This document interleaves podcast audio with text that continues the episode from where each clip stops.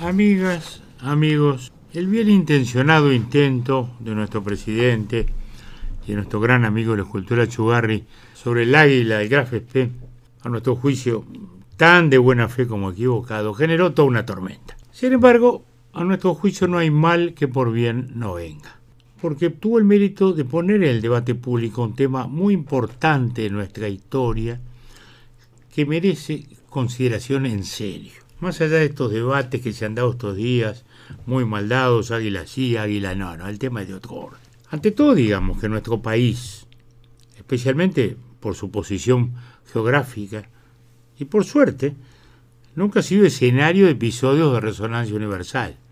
Todo ocurre en el hemisferio norte, desde China, Rusia y Japón a los Estados Unidos. Sin embargo, en la mayor conflagración de la historia, de toda la historia, la Segunda Guerra Mundial, que envolvió todo, ocurrió en nuestras aguas un combate de notable repercusión y una pulseada diplomática en que el gobierno uruguayo, el presidente de Valdomir, el canciller Guani, el ministro de Defensa, el general Campos, rayó a gran altura. El episodio militar en sí no es tan grande, eran tres buques ingleses contra un acorazado alemán, eran acorazados de un notable poder de fuego pero fue de enorme relevancia porque es la primera victoria de los aliados en un enfrentamiento naval que venía comandando la Alemania de Hitler con submarinos y acorazados que habían prácticamente cortado las líneas de suministro de aprovisionamiento en el Océano Atlántico. El Graf Spee había hundido ya nada menos que nueve barcos mercantes.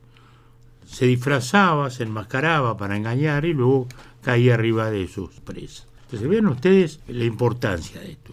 La batalla ocurrió el 13 de diciembre del 39, desde la madrugada. Fue, digamos, enfrente a José Ignacio, entre José Ignacio y Punta del Este, en esa zona. Empezó de mañana temprano y los buques ingleses, especialmente el Exeter, quedó muy mal herido, pero el acorazado alemán también sufrió mucho castigo. Y entonces se metió en el puerto de Montevideo, donde se le recogió, se le permitió enterrar a sus 36 marinos muertos en el cementerio del norte, donde allí descansan. Se atendió a los heridos en el hospital militar. El Exeter, el inglés, había tenido 60 muertos y había sufrido mucho. Una multitud de montevideanos se agolpó en el puerto. Yo estuve ahí, estaba a punto de cumplir cuatro años, por mi padre y toda mi familia. Todavía tengo el recuerdo nítido de una mole gris ante mis ojos infantiles asombrados había una enorme expectativa porque se pensaba que se podía reanudar el combate en el mismo momento. Al mismo tiempo se libraba una gran batalla de cancillerías. Los ingleses y los franceses diciendo que el barco tenía que irse en 24 horas porque el Uruguay era neutral, los alemanes diciendo que tenían derecho a reparar el buque, y el gobierno uruguayo, con una gran guía y convicción democrática, dijo que el barco se tenía que ir a 72 horas.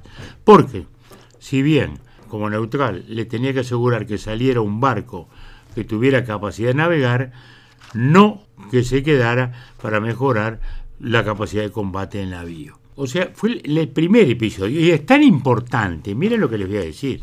El 17 de diciembre, o sea, al día siguiente, el 30, a las 7 y media de la tarde, se hundió el acorazado. Y al día siguiente, Winston Churchill, oigan bien, Winston Churchill, por la BBC realiza una memorable locución. Y comienza diciendo, las noticias que nos llegan de Montevideo han sido recibidas con gratitud en nuestras islas y con una satisfacción no disimulada en la más grande parte del mundo. El Graf Spee, que durante varias semanas ha atacado el comercio, ha encontrado su fin. Esto dice Churchill en un largo discurso. Y poco después, cuando el Exeter, febrero, arribe a Plymouth, y hay una multitud para recibirlo, porque era, vuelvo a decir, la primera victoria sobre una Alemania que parecía invencible. Se manda también un tremendo discurso y dice en este invierno sombrío y triste, durante estos largos meses de invierno en que hemos contemplado la agonía de Polonia y ahora la de Finlandia, Austria se había incorporado ya a Alemania, el brillante combate del Río de la Plata ha venido como un estallido de luz coloreada sobre la escena, aportando con él aliento para todos aquellos que combatieron. Esta gran batalla será mucho tiempo el texto de canciones y de relatos. Y ahí sigue una locución emocionada. Vean ustedes lo importante que fue este combate en la batalla de la libertad contra el totalitarismo.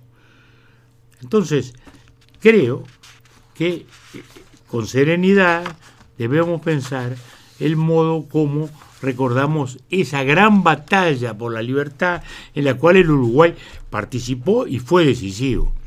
Pues si el Uruguay no hubiera mandado el barco a navegar y le hubiera dejado el tiempo necesario para recuperarse, la historia hubiera sido distinta. No sé cuál hubiera sido, pero no la que fue. El pueblo, a su vez, estuvo muerte con el gobierno, los marinos del Ajax, luego de todo esto, dos días después desembarcan.